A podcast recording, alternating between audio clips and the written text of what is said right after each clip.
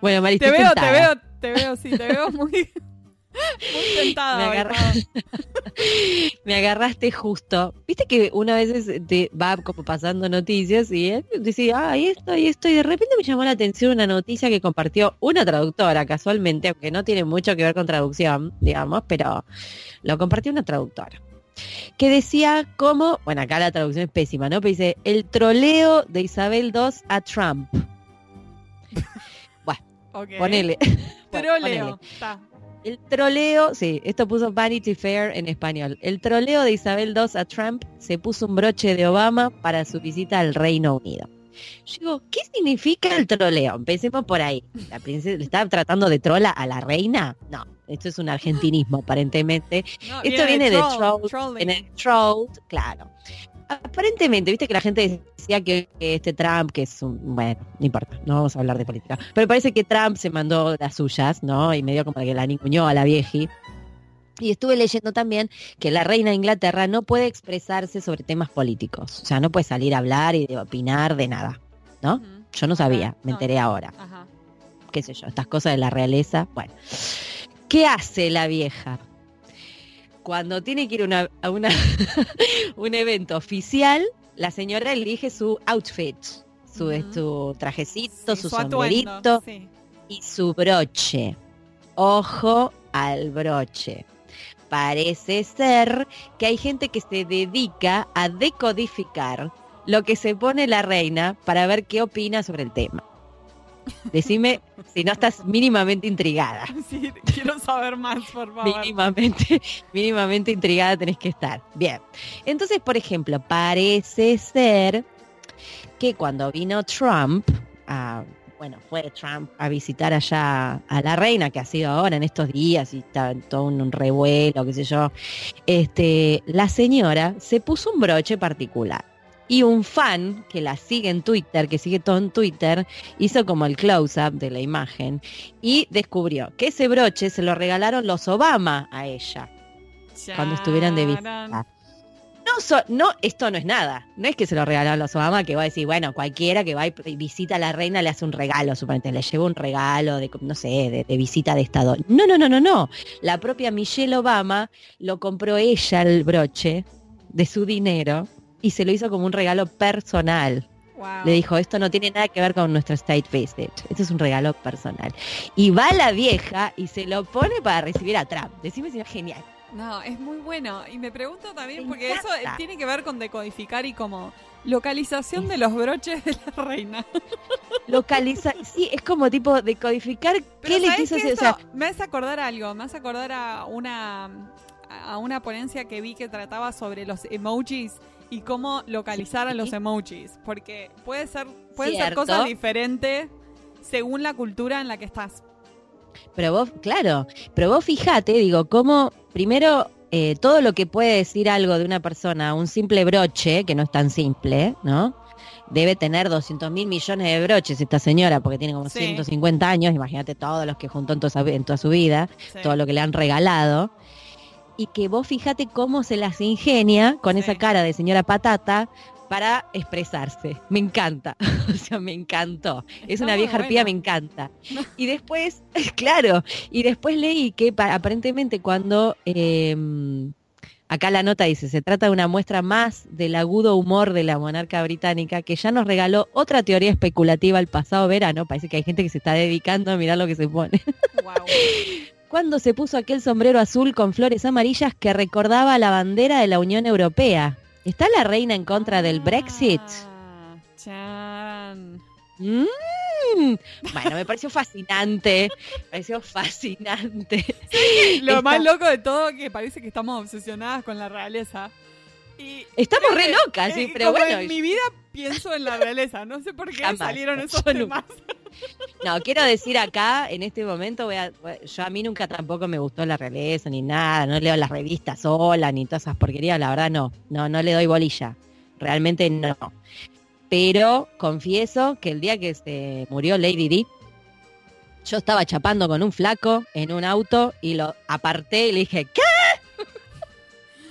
Sí, yo también Es me recuerdo de Papelón, momento. pero hice eso, porque dije, pará, ¿cómo? ¿Qué? ¿Qué? ¿Qué? ¿Qué? Y el flaco me miró como diciendo, "Ah, no, no, no, está, la muerte de Lady fue como, fue mucho, Sí, fue un montón, aunque no siguieras a la realeza. Bueno, esto nada, como justo se casó Harry, hablamos de Harry hace poco, Sí, pero esto me pareció fascinante como, como de codificación, ¿no? El- con la ropa, cómo se pueden decir un montón de cosas. Se traduce a un mensaje, un mensaje oculto. Exactamente. El mensaje oculto en la ropa de la reina. No. Me fascinó. Bueno, vamos a hablar hoy de nuestra invitada. Porque Por la favor. invitada que tenemos hoy es muy lo más y muy divertida. Y eh, estoy entusiasmada con esta, esta entrevista y que nuestros oyentes la conozcan. Ella se especializa en lo que es la localización de videojuegos.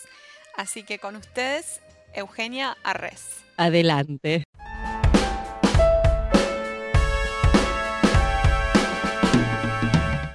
Hoy tenemos el gusto de entrevistar a Eugenia Arres. Ella es traductora profesional freelance desde hace 15 años. Ha trabajado como traductora, experta en control de calidad y gestora de proyectos de localización multilingüe de productos de software, productos multimedia, sitios web y videojuegos. Además, es traductora y revisora de subtítulos y guiones para doblaje y voces superpuestas desde 2005. Ha participado en la traducción y revisión de más de 2.000 títulos en formato para cine, televisión, videojuegos, publicidad, para productoras, distribuidoras, entre ellas Pixar, Sony, Paramount, HBO, Amazon, etcétera. Actualmente trabaja como asesora de localización, coordinadora de equipos y traductora dentro de la industria de videojuegos. Además es docente e investigadora, es vicepresidenta de Atrae y tiene un podcast de traducción llamado Letrartulias. Bienvenida, Eugenia, a En Pantuflas. Bienvenida. Hola, muchas gracias. Muchas Con- gracias por la invitación y encantada de poder estar con vosotros y hacer una charlita sobre, sobre esta profesión tan bonita. Sí, muchas gracias, la verdad, por aceptarlo. Eh, no te, te tenemos que preguntar si estás en pantuflas o en ojotas, aunque sea, porque Eugenia está en Granada, o sea que hace eh, calor. Sí, sí, sí. No, estoy en pantufla. Es un poco, no debería, no debería porque estoy, porque es julio puro aquí en España, pero sí que es verdad que no, no he hecho todavía el cambio de muda porque no ha hecho calor hasta no hace mucho, así que. Ah, bueno, sí, pero yo si no fiel al programa. sigue con las No, no, pantuflas. no, Me- Excelente. Me Sí, encanta que estés en pantuflas. Hasta, la, hasta la muerte con las pantuflas, hasta los 45 grados de calor. ¡Qué Y las grande las pantuflas, Eugenia! Muy bien. Hay prueba, hay prueba visual, gente. Ustedes no la ven, pero nosotros sí. Bueno, Eugenia, eh, bueno, nada, es un placer tenerte acá de invitada. Vemos que has estado trabajando mucho estos últimos años. Eh, vamos a empezar por preguntarte cómo fue que arrancaste con la traducción audiovisual. ¿Por qué? Si es un interés que empezó en vos ya desde que estudiabas, o si fue por la práctica, o si cayó de casualidad, o cómo fue. Sí, pues claro, en todo el tiempo en el que he estado trabajando, que he hecho muchos proyectos porque son muchos años trabajando, realmente cuando yo estudiaba no había una especialidad mu- muy grande, ¿no? De traducción audiovisual con muchas asignaturas y demás. Había una asignatura solo que era medio localización, medio traducción audiovisual, que, que es básicamente lo que hago ahora pero era solo una asignatura de unos meses. Entonces, realmente mi formación es económico-jurídica comercial. Esa es la formación amplia que hice yo durante mis estudios porque Claro. no había forma de complementar de otra forma. Que esto fue ya, bueno, yo empecé en 1999, o sea que ya hace, ¿no? Eh, entonces yo hice, cursé la única asignatura que había que se pareciera algo a la traducción audiovisual y, y la localización, que no la había visto nunca y me gustó mucho. De hecho, bueno, tenemos que hacer un proyecto y yo ya lo hice de un videojuego, así que me gustaba bastante. Y mm, aunque yo intenté encaminarme también por la parte que de mis estudios, pues de los primeros clientes que conseguí fue una empresa de traducción audiovisual, de subtitulado, y sigo teniéndolo de cliente hoy, o sea, es la empresa para la que más trabajo en, en traducción audiovisual. Y también fue una casualidad que vi el anuncio por ahí, iban buscando gente, les gustó cómo trabajaba y me he quedado ya ahí. Así que, aunque en principio no era lo que iba buscando, pues ya empecé por ahí. Cuando una vez ya tienes experiencia, es mucho más sencillo luego ir consiguiendo clientes ¿no? de, de esa especialidad. O sea que realmente fue, fue así y encantada porque además eh, yo he hecho un poco, es verdad que no de mi formación, pero sí de, de mi hobby, de mi pasión, he hecho también mi trabajo, ¿no? Entonces sí que por eso siempre recomiendo que uno tiene que ser curioso y tener también aficiones y eso también es una ventaja, ¿no? Competitiva con respecto a otros para poder trabajar en, en un sector pues que te guste y que, que domines. Sí, Claro. y a- además de ser curioso, que es súper importante para un traductor en general, porque tenés que estar siempre investigando, eh, ¿qué características pensás que tiene que tener un traductor audiovisual? Porque es un área bastante específica. En general, como decía, muchos de los traductores se han formado en traducción legal o en traducción técnica científico-literaria, no tienen por ahí la especialización, a menos que hayan hecho alguna maestría o demás, la especialización audiovisual, eh, y requiere algunas características en particular para poder hacer eso bien. Sí, eh, realmente yo diría que la traducción audiovisual y si metemos ahí también la localización de videojuegos son las disciplinas, las disciplinas más completas porque requieren de un apartado técnico del uso de herramientas específicas que no tenemos en otro tipo de, de disciplinas, bien sea para el subtitulado o el trabajo en otro tipo de material, como sería pues para guion de doblaje, el ajuste, que sería también una, un- una tarea aparte, o en localización de videojuegos tenemos esa parte de localización que digamos que es un poco más técnica. Y luego es, una, es un campo súper creativo. O sea que por una parte tenemos un dominio técnico, por otro lado tenemos cualquier cosa, porque un día podemos estar haciendo eh, pues un material infantil, al día siguiente para empresas, al día siguiente eh, es algo pues jurídico, por ejemplo, porque a lo mejor sea un- una película o sobre juicios, por ejemplo, o un videojuego sobre ciencia ficción. Entonces hay que saber un poquito de todo y también sobre todo saber documentarse muy bien. Y creo que hay que tener también, leer mucho y tener mm, buena habilidad narrativa, porque realmente cuando trabajas en audiovisual, tanto juegos como cine, televisión, estás recreando un material audiovisual, eh, eh, lo estás recreando en tu lengua eh, de una forma creativa y a veces con restricciones de espacio, con lo cual para mí es súper importante, pues eso, estar al día eh, y leer y saber, y saber escribir bien también, y saber eh, trasladar esa narrativa, que por lo general cada vez se hace pues mejor contenido, también a nuestra lengua, ¿no? Claro. Te tienen que gustar los desafíos, porque, Sí. bueno, algo que yo trabajo mucho en traducción de videojuegos, una de mis especialidades Ah, también, y una de las, de las cosas eh, que me pasan es que me vuelvo experta en este juego, que investigué un montón y puse todo mi espíritu creativo, y después todo eso que investigué para el próximo juego que hago no me sirve absolutamente para nada, porque en este juego el mundo es diferente, los personajes son diferentes, la estética es diferente, el estilo, todo es diferente, entonces como empezar de cero de nuevo, te tienen que gustar esos desafíos. Claro, claro. Sí, además eh, es todo, ¿no? Porque eh, es que es una disciplina donde todo vale. Es estar recreando el mundo completamente, ¿no?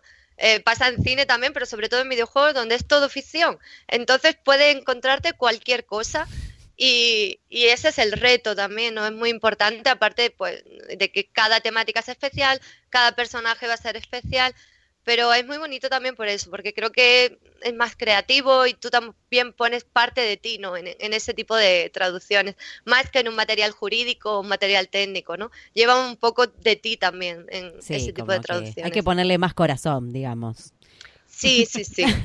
Aparte, bueno, yo te cuento, mm, Eugenia, estoy justo estudiando ahora eh, la especialización para ser actriz de doblaje, ¿no? Acá en, en Argentina. Ah, yo también. ¿En serio? ¡Ay, qué bien! Sí, Ay, después, sí, sí. después charlamos de eso, entonces. Sí, muy bien. Terminé el primer año, es largo, pero igual, igual. Otra atrevida Ah, aquí. ¿Cómo? probando, ¿Cuántos sí. años son allá?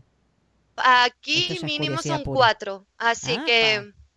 Ah, mira. Sí, no, no son muchas horas a la semana, pero, pero este año he terminado el primer año. Bien. Wow. Bueno, no, acá es un año nada más. No sé por qué. Pero porque igual. tendrás muchas más horas que yo, supongo. No Yo sé, en realidad es bastante nuevo acá en Argentina, tiene que ver con una ley nueva que salió sobre contenido doblado en castellano neutro. Y bueno, en algún punto Argentina eh, está un poco tratando de competir con la industria de México, ¿no? Entonces, bueno, se están formando nuevos profesionales. Y mm, lo que lo que lo que estuve investigando un poco también sobre las diferentes formas de, de laburo del doblaje, del actor de doblaje, que también incluyen la traducción y me interesa por las dos ramas, es que el tema del videojuego, el gamer, eh, juega ese juego muchas horas de su vida. y juega y juega y juega y juega y juega y vuelve a escuchar lo mismo una y otra vez. Entonces ahí es donde digo, wow, es como mucha responsabilidad también esa traducción que esté buena, ese doblaje tiene que estar bueno. eh, tiene que ser atractivo, no tiene que ser molesto, ¿no? Entonces un montón de cosas que yo la verdad nunca había pensado, primero porque no soy gamer y segundo porque no entiendo nada de la industria.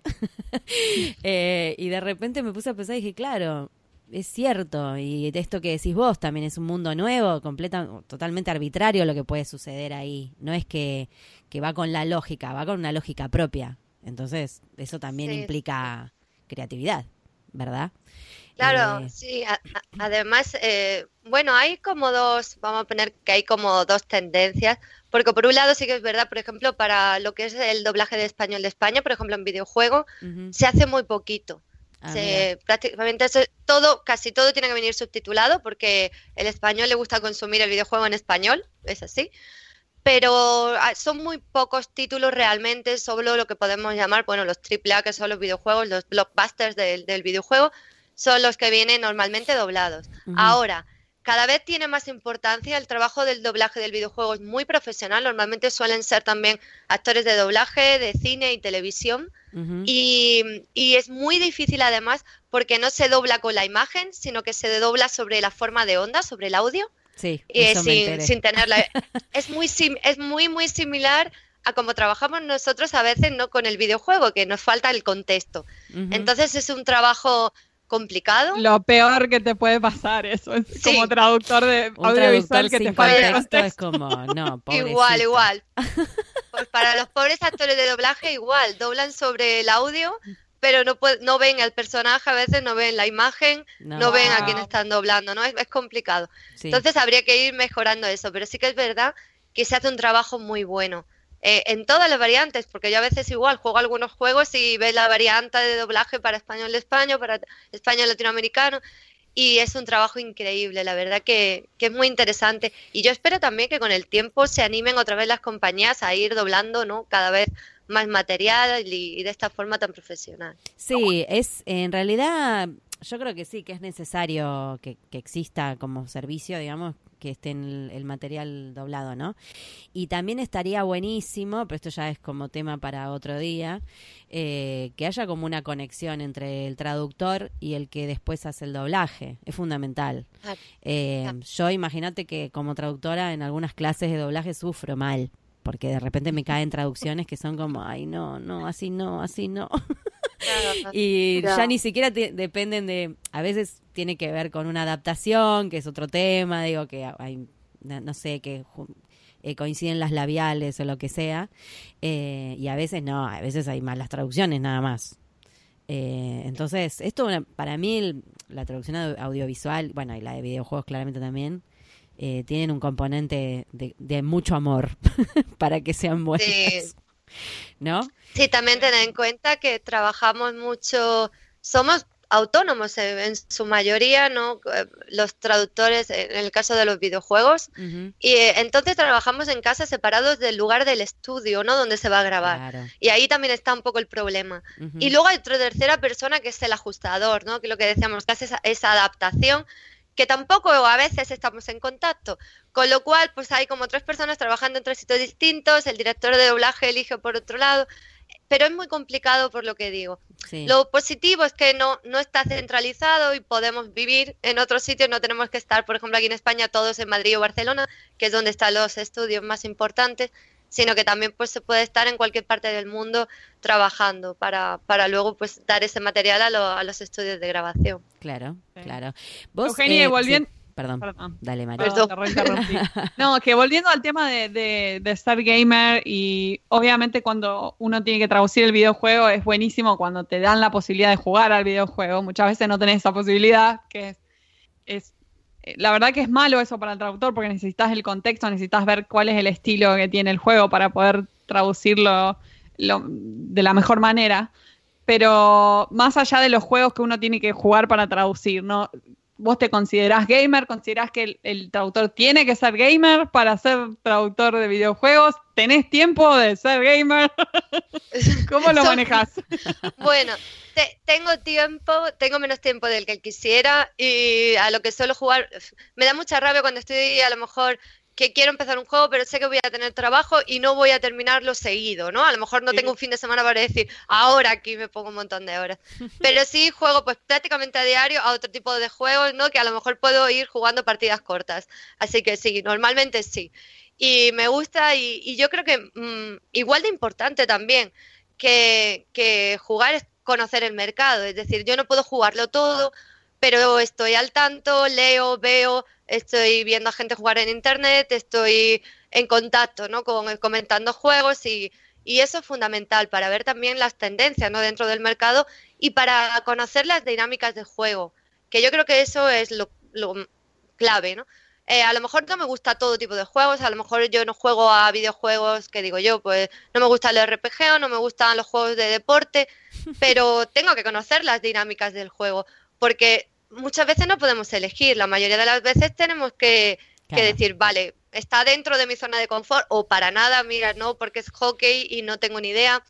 Pero en general, eh, claro, no mm, hay pocos que tienen la suerte de decir, bueno, yo solo traduzco este juego que me encanta, sino que lo más importante es eso, ¿no? Conocer las dinámicas de, de cada tipo de género dentro del videojuego, porque al final se repite, ¿no? Hay mucho que dices esta terminología es más o menos igual a este tipo de videojuegos, estas son las acciones, este tipo de personajes, eso sí es fundamental. Creo que yo que tienes que conocerlo o vas a estar muy perdido dentro de la traducción del videojuego y, y, hay cosas que una vez que has jugado enseguida las reconoces, es decir, ah, esto es esto porque ya conoces la dinámica. Aún así lo que digo, hay que estar al tanto porque ahora pues hay muchos juegos de supervivencia, pues es alguna tendencia nueva y tendrás que jugar alguno y ver cómo funciona. Eh, porque es muy posible que acabes haciendo tú alguno también o acabes traduciendo. Entonces, no hay tiempo para todo, pero sí que es verdad que gran parte ¿no? del tiempo que puedas tener aparte, yo sí lo dedico a, informarme, a jugar todo lo que pueda, a ver a gente jugando, a ir a ferias si puedo, a estar en contacto con, todo lo que distintos géneros y con la disciplina, para no quedarte tampoco obsoleto, porque es un, campo que cambia, a diario, a diario salen juegos y juegos y cambia la tendencia y, hay que estar un poco también, no vale con decir, bueno, pues yo ya estudié esto, sino que es continuo, ¿no? Y viendo también las traducciones de los demás, uno va aprendiendo también. Entonces, tú vas jugando y, eso también va enriqueciendo ¿no? la forma que tienes tú de trabajar. Claro. Eh, yo te quería preguntar, ¿cómo es, el tipo de clientes con los que trabajas? O sea, ¿trabajas para agencias que funcionan como intermediarios o directamente con desarrolladores? No, mm, pues hay un poco, un, poco, de todo. Hay un poco de todo. Pues eh, normalmente en el caso de los desarrolladores, hay em, la gran mayoría me han contactado a mí directamente por referencias de compañeros o porque eh, yo a lo mejor trabajo con un equipo de gente que tiene traductores de distintos idiomas y a lo mejor ya lo han traducido en francés y me recomiendan a mí para hacer el español, es decir, o, directamente me han encontrado ¿no? y, y hablo con ellos.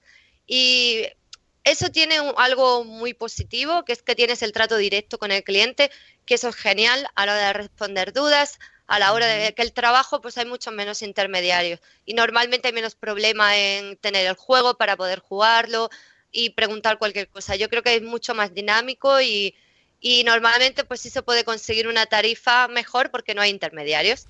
Pero por otro lado, pues sí que es verdad que nosotros tienes que hacer más trabajo, el trabajo que normalmente haría una agencia, de todo, de asesoría, de preparación de archivos, de elaboración de glosarios, de, un montón de, tareas que, que, sí que es verdad que la agencia puede hacer en el caso de los videojuegos más grandes. Entonces, normalmente, cuando yo trabajo con desarrolladores directamente, suelen ser videojuegos relativamente más pequeños. No son pequeños, pequeños, pero no es a lo mejor un videojuego de, no sé, 300.000 palabras, ¿no? Claro. Eh, alguno habrá, pero por lo general no. En el otro caso, yo concretamente, bueno, como realmente nuestros clientes son todo el mundo, eh, yo trabajo para agencias que están ubicadas sobre todo en Europa y eh, también en Asia. Trabajo para China y para Corea. Entonces son videojuegos muy distintos, porque la parte de gestión europea, pues hay videojuegos tanto de Estados Unidos como alemanes, finlandeses, polacos, hay videojuegos de todo y sigue una dinámica más parecida, en cierto modo, y luego chinos y coreanos son otro tipo de videojuego porque les gusta más otro tipo de videojuego, con otra temática, con otro tipo de lenguaje, entonces es interesante ver también un poco la diferencia.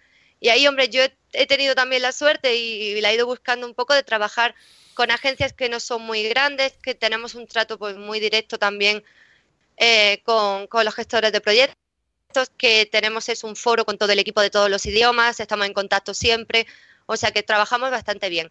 No siempre podemos tener el material, así que no siempre tenemos el contexto perfecto y sobre todo no siempre tenemos tiempo para jugar a todas las variantes, posibles variantes de un juego antes de terminar la traducción, sino que vas jugando a la vez que vas traduciendo, por así decirlo. Y hay veces en que ah, me pasó no hace mucho el año pasado, que tenía un videojuego que además puedes ir eligiendo como distintas, distintos diálogos y te llevan a... Y era imposible hacer todos, todas las combinaciones, no daba tiempo eh, físico. Yo, aparte de jugar, yo iba viendo a gente jugar en internet para ir un poco creando el puzzle, ¿no? Poniendo las piezas en su sitio. Claro. Pero bueno, sí, eh, ese... Eh, ese es mi caso, pero bueno, hay un poco de todo porque luego pues igual se puede trabajar en plantilla, hay gente que trabaja directamente para los desarrolladores o para la distribuidora. Entonces, hay menos gente trabajando en plantilla, pero también hay algunas empresas que solo tienen a personal en plantilla. Y bueno, en mi caso, al ser freelance, pues más o menos tengo el mercado así un poco repartido. Pero en general, bien, he encontrado ahí un nicho en el que estoy contenta porque eh, las tarifas están bien y eso es un trato a medias entre el trato directo con el desarrollador y lo que sería una empresa muy, muy grande sino que es pues un poco familiar también, ¿no? Entonces, que es está un muy bien. más más ameno, como más de trabajo en equipo. Sí, sí, sí. Y contanos cuál fue la traducción más difícil que te ha tocado enfrentar, porque me imagino que, como estabas contando, si tenés clientes en Asia y demás que tienen diferentes, me imagino, cosas de, tema de cultura o de que son más desafíos para traducir, ¿no? Porque, porque, porque la cultura es diferente y la manera de, el tema cultural, relacionarse es diferente. Sí, sí, sí. El tema cultural, bueno, con el tema de Asia eh, he encontrado, bueno, algunas dificultades, no son problemas, pero llegamos a hacer una labor de asesoría también, en parte. Eh, en un caso eh, tuve que traducir un videojuego y es un videojuego de estrategia y tenían una especie de quiz, ¿no? Que era como un juego con preguntas sobre todo las dinastías chinas. Y claro, yo decía, pero ¿qué sentido tiene esto para una persona que juega en España, que no conoce? Y además, claro, yo por los nombres no sabía si eran chicos, chica, tuve que ir uno por uno eh, con todas las historias, con todo, y era muchísimo. Era eh, más grande esa parte del cuestionario que el resto del juego. Y yo digo, ¿pero realmente queréis traducir esto? Sí, sí. Y cada, con cada nombre tenía que buscar, ¿es un chico, una chica? ¿Qué historia hay detrás? Porque daban varias versiones Y, tenías, que, tenías que localizar los nombres completamente. Claro, sí, localizar, primero eso, descubrir si era chico o chica para ir poniendo el género bien, luego ver la historia, porque digo, bueno, a ver si lo que estoy poniendo tiene sentido o no. Y fue una labor, tuve que investigar muchísimo para poder hacerlo y luego pensaba, bueno, no creo que tampoco se le dé tanto, no sé si los españoles acabarán jugando o no. Eh, bueno, esta parte del juego que es, es, un, es un juego de test de las dinastías chinas antiguas, pero bueno. Y sí, en cuanto a también aspectos culturales en la forma de, relacionarnos, quizá entre géneros, ¿no? Entre cómo se dirigen los hombres a las mujeres y las mujeres a los hombres. En, en, algún tipo de videojuego, ahí sí, en la parte asiática hay veces en que te encuentras, pues, no sé, comportamientos que a lo mejor no son tan comunes, ¿no? y no tiene tan, tanto sentido para ir para nuestra cultura al traducirlo. Claro, claro, a lo mejor dices, bueno, son un poco subido de tono y quizá nosotros no, no, lo haríamos, en fin, depende, ¿no? Ahí yo veo, o igual, ¿no? Las relaciones familiares, cómo se tratan, ¿no? Los personajes dentro de la familia, pero bueno, normalmente no son dificultades, es más pues conocerlo y adaptarlo. También pensar si queremos pues como decimos, ¿no? E, extranjerizarlo, intentar que tenga ese toque más, en este caso asiático, si queremos domesticarlo y que se parezca más a los elementos culturales que nosotros tendríamos, ¿no? Familiares o de relaciones en amistad o pareja o algo así, ¿no? Sí, es la gran disyuntiva esa, ¿qué hacer en esos casos? Sí, eso, yo diría que la cultura en general es donde lo tenemos, bueno, más problemático, ¿no? O igual, porque ahora si trabajas en un videojuego que tiene eh, eventos, por ejemplo, ¿no? Y entonces cada mes hay un evento porque es el 4 de julio y entonces pues regalan algo, o es el Año Nuevo Chino. Y hay un montón de fiestas que dices, esto en España no, no saben o no lo van a entender, es el Día de la Tortuga y, y, entonces pues hacemos una labor también de decir, bueno, vamos a adaptar porque quizá aquí el Día de la Tortuga no sea tan... Es interesante que en España se conozca, pero quizá hay algunos que dicen, vale, sí, el año tortuga, chino, la, el Día de la Tortuga, el Día de la Música, el Día del Libro, el Día del Abuelo. E, ese tipo de eventos que dice, a lo mejor sí, en su cultura lo celebran mucho, pero quizá la adaptación al español, pues tienes que hablar con el cliente. Entonces, en realidad es más diálogo que en otros en los que dices, bueno, este texto está así cerrado y es simplemente traducir, sino que hay muchos elementos culturales que vamos preguntando eh, sobre la marcha. Yo creo que eso sería lo más complicado junto con la falta de contexto, que es el, otro escollo, ¿no? Porque a veces mm, tienes, está todo desordenado. En el videojuego este que os comentaba que había como distintos diálogos que daban lugar a distintas historias, estaba ordenado eh, por escenas en los diálogos. Entonces, barco, y ahí un Excel, ¿no? Una pestañita con todo lo que había en un barco. Diálogos seguidos, así. Y a veces sin nombre de quién está hablando, cuándo se empieza un diálogo, cuándo acaba. Y de repente hay, no qué digo yo, algo, una interjección, algo, y dices, ¿qué significará aquí en este contexto? ¿Quién lo dice? ¿Por qué? Eh, yo creo que es, es, por eso es tan importante lo que decimos siempre, es tan importante luego poder tener una buena revisión, poder tener lo que llamamos el testing, ¿no? El testeo para ver implementada ya la traducción en, en el juego y ver si tiene sentido. Porque en muchas ocasiones no es tan fácil, no podemos ir viendo en contexto todo y no es como una película, ¿no? Que empieza y acaba y podemos entenderla entera, sino que yo creo que esa es la principal dificultad. Aparte que a veces somos equipos con varios traductores trabajando en distintas partes, ¿no? Entonces, tiene dificultades añadidas y retos, como decíamos ayer. dos dificultades más o, retos también es el tema de los caracteres, eh, la restricción de caracteres, como sabemos español al ser un 30% más largo que el inglés, es como que presenta un desafío muy grande. Y después también el tema de la rima, o sea, a mí, a mí me toca traducir muchos juegos que contienen rima o esas cuestiones que, bueno, las tienes que tratar de mantener para conservar ese estilo eh, y te lleva un montón de tiempo.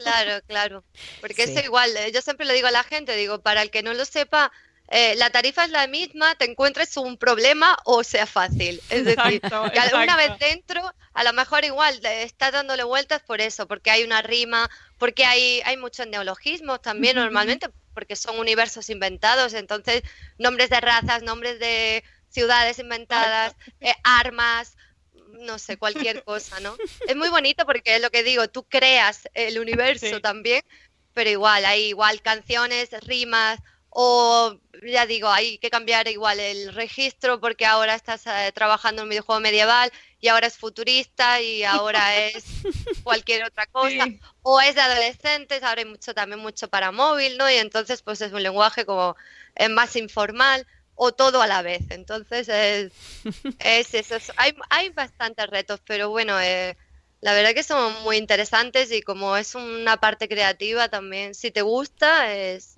eh, lo pasas muy bien también cuando ves el resultado y que ha quedado no pinta pinta como que como que no no te puedes aburrir haciendo este trabajo no hay manera digo el que dice que traduce videojuegos se aburre no puede ser algo está haciendo mal Eh, ¿Qué pasa cuando, por ejemplo, eh, no sé, conoces a alguien, no, sé, no, amigo de un amigo, no importa quién, y te preguntan a qué te dedicas, y vos decís, traduzco videojuegos, localizo videojuegos, ¿qué crees que la gente se imagina que haces?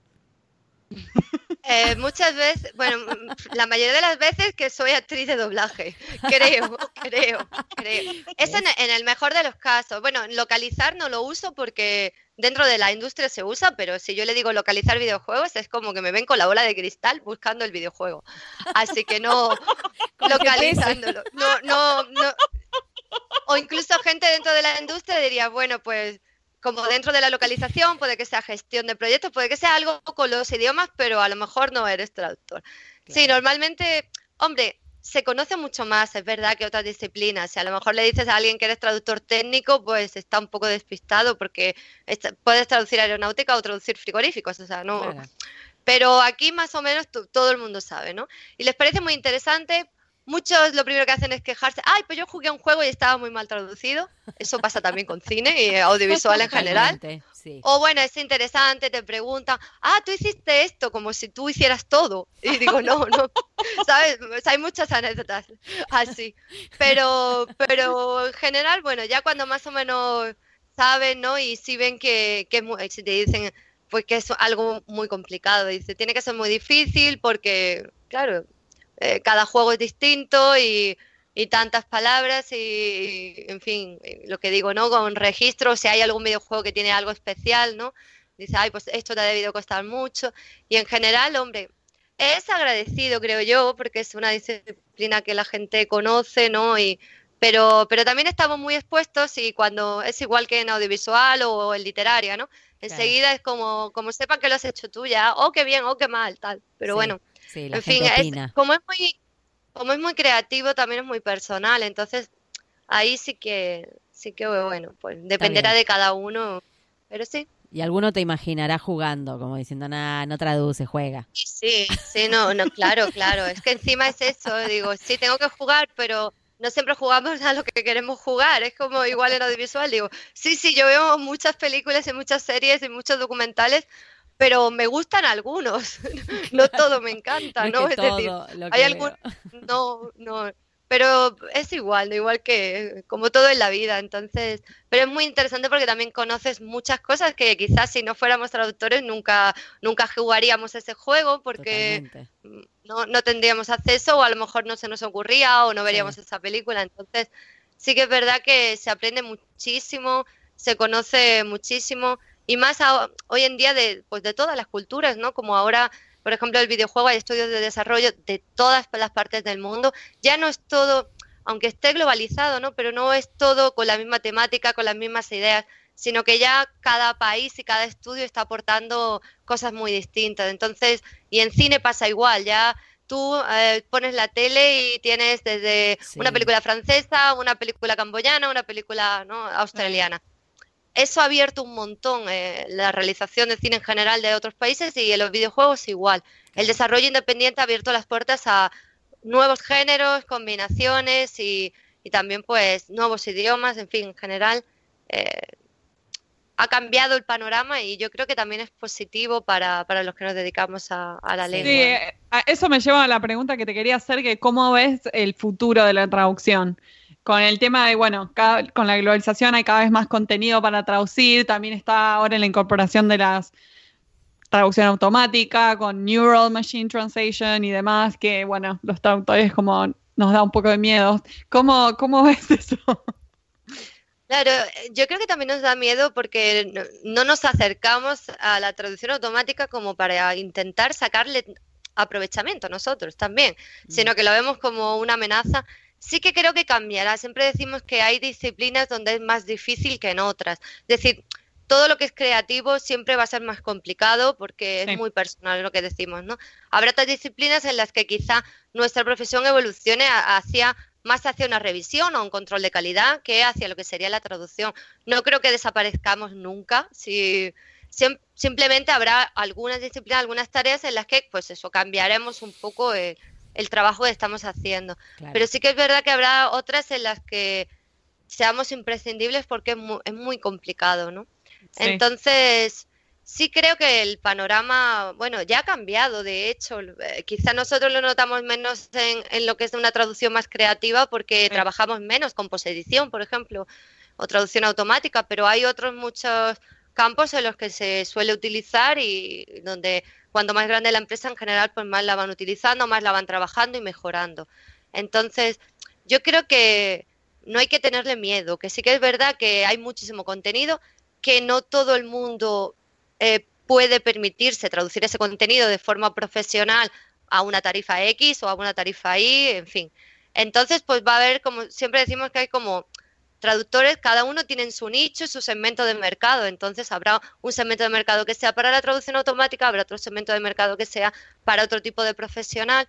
Entonces yo creo que, sigue habiendo eh, bastante eh, mercado como para que podamos estar trabajando en él. Yo creo que sí. Entonces sí que es verdad, tú dices, bueno, si a lo mejor trabajo en un campo en el que no quiero dedicarme a la posedición, pero trabajo en un campo que a lo mejor es más mecánico y ahí funciona mejor la traducción automática. Pues quizá también uno puede, ¿no? Eh, lo bueno que tiene esa profesión es que nos podemos reciclar, que hay muchas disciplinas, que hay muchos tipos de tareas y que siempre pues podemos ir buscando o ir combinando uno de aquí y otro de allí, ¿no? Y, pero yo creo que sí que, que con el tiempo se abre una brecha entre quizá una traducción humana de mayor calidad o más creativa o más más adaptada quizá a lo que quiera el cliente y una traducción que sea funcional y que sirva para comunicarse de una forma básica, ¿no? Mm, Entonces eso sí. se separará más, pero, pero yo creo que no, no hay que ser tan alarmistas, siempre decimos, ¿no? Que siempre son alarmistas desde fuera porque ven avances, pero, pero en realidad yo creo que nos queda mucho trabajo por hacer, quizás no dentro de 50 años no será como lo conocemos hoy, pero, pero sí que estaremos detrás, ¿no? Bien, sí, Sí, creo que coincidimos con vos. Tengo una pregunta más que queremos saber de qué se trata la asociación Atrae y si específicamente hace actividades en España o se abre a otras partes del mundo. Si quieres contar un poquito.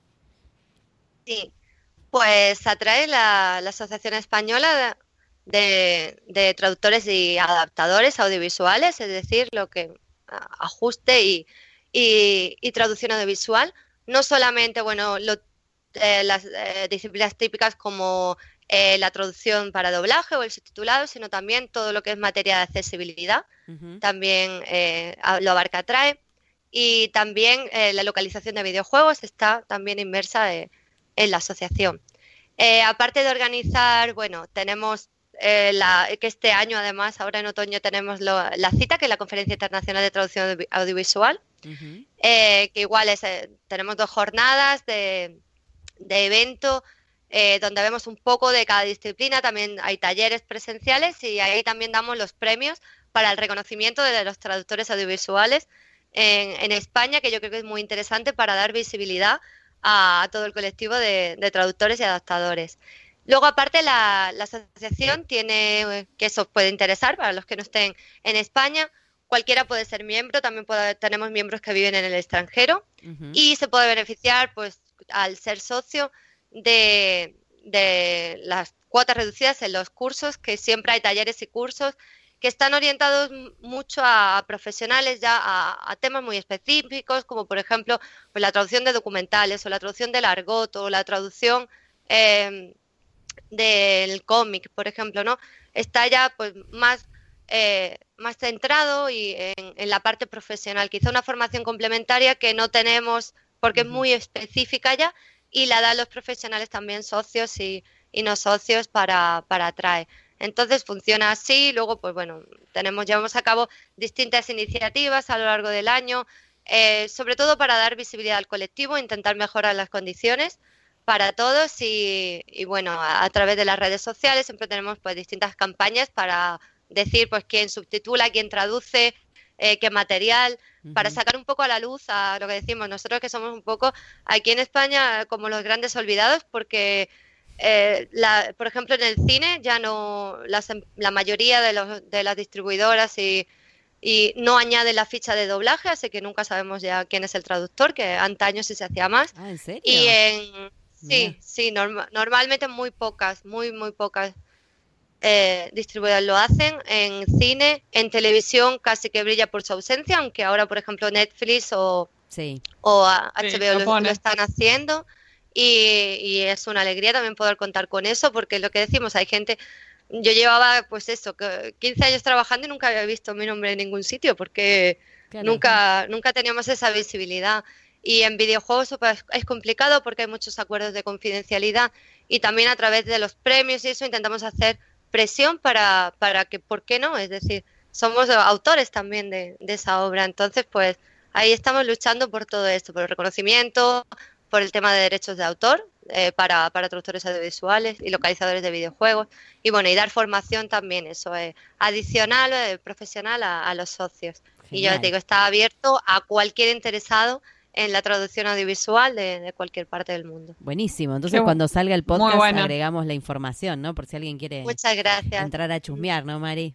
Te dejo... Sí, me encanta. ¿Y cómo, la, cómo las personas te pueden encontrar, Eugenia? Y contanos de Letrartulias también.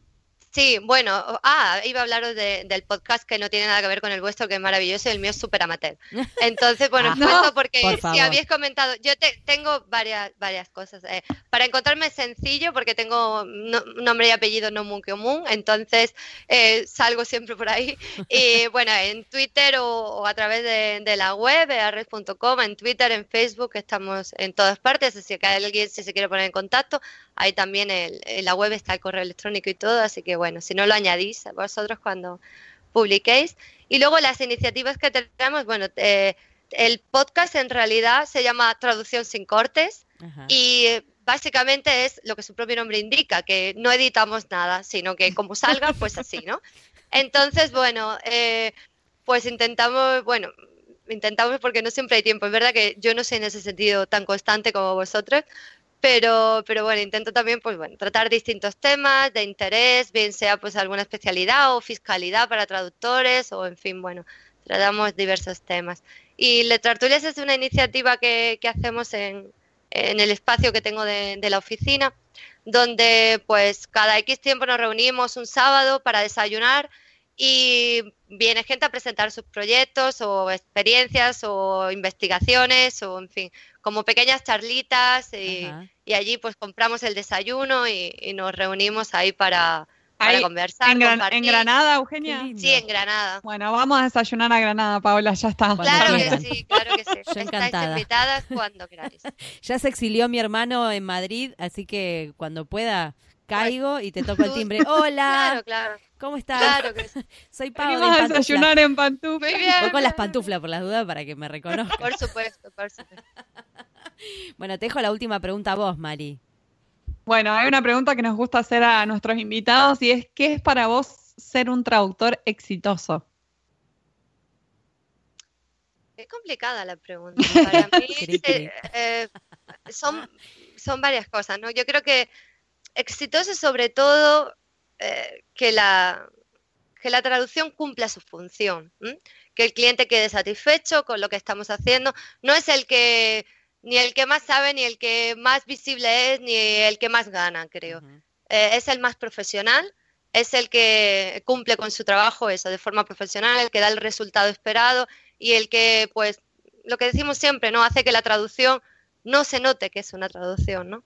Entonces, que eso es un trabajo de toda la vida, creo yo. lo- Sí. No es algo que se aprenda en un año ni en dos y yo me queda muchísimo por aprender todavía. Entonces, eh, al final es ser, ser un buen profesional, el mejor profesional que uno pueda ser. Muy bien, muy linda. Me encantó lo que dijiste, porque el traductor es como medio invisible, pero mientras más invisible sea, digamos, mejor invisible, para el mejor. producto final. Sí. Así es. Bueno, ha sido un placer, Eugenia, charlar con vos, la Gracias. verdad. Está buenísimo todo lo que contaste. Ahí, yo por lo menos me enteré de un montón de cosas que no sabía. y me imagino que un montón de gente que escuche le va a pasar lo mismo. Eh, suena como fascinante, como muy divertido. Eh, así que te felicito. Espero que sigas disfrutando lo que estás haciendo. Y nos vemos en Granada, qué sé yo. Llevo, Sí. Claro que Cuando- sí. ¿Qué llevo unas llevamos para el facturas. desayuno? Llevo unas facturas. Facturitas, Unas facturitas. facturitas, medialunas y, y- Yo de acá traigo unos pancakes. Ahí va, ahí va. Hot, hot pancakes. Ahí va. y las Muchas pantuflas. gracias, Eugenia. Fue un beso placer. grande. Gracias a vosotras.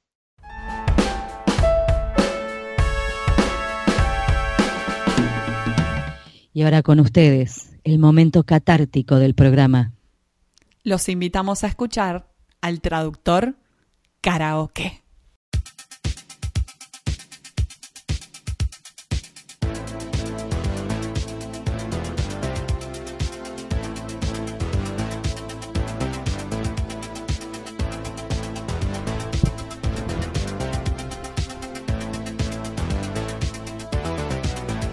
I was opening the package that you sent to translate when I realized I had to search and search again, nowhere to be found. And I was astounded. To translate this, I need to see the visual cues. You can't just guess this is no news. Where does it go? I have no clue. I need to see it. I really do. Give, give me context. If you want a translation that makes sense and not just nonsense, Give, give me context.